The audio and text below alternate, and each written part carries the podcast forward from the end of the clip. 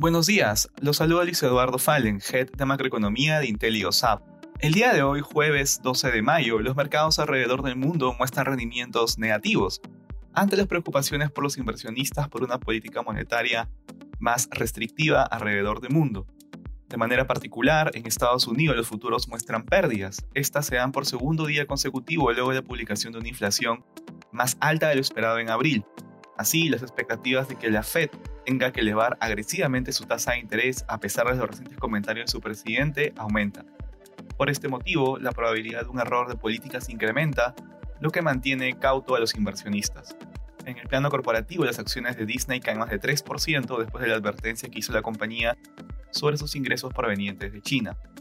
En la eurozona, las bolsas europeas registran movimientos negativos ante expectativas de tasas de interés más altas alrededor del mundo, por otra parte, el antiguo presidente de Rusia le dijo a la OTAN que hay riesgo de un conflicto catastrófico si continúa proveyendo de armas Ucrania.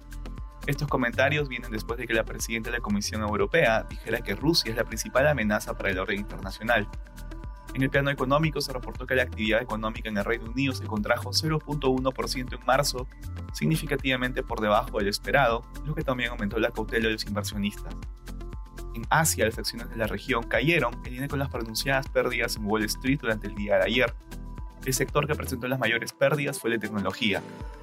Respecto a commodities, el precio del oro cae ante la fortaleza del dólar durante la jornada. Por otra parte, el precio del cobre retrocede por temores de un menor crecimiento a nivel global. Finalmente, el precio del petróleo registra pérdidas en línea con un mayor nivel de inventarios de crudo. Gracias por escucharnos y si tuviera alguna consulta, no contactarse con su asesor.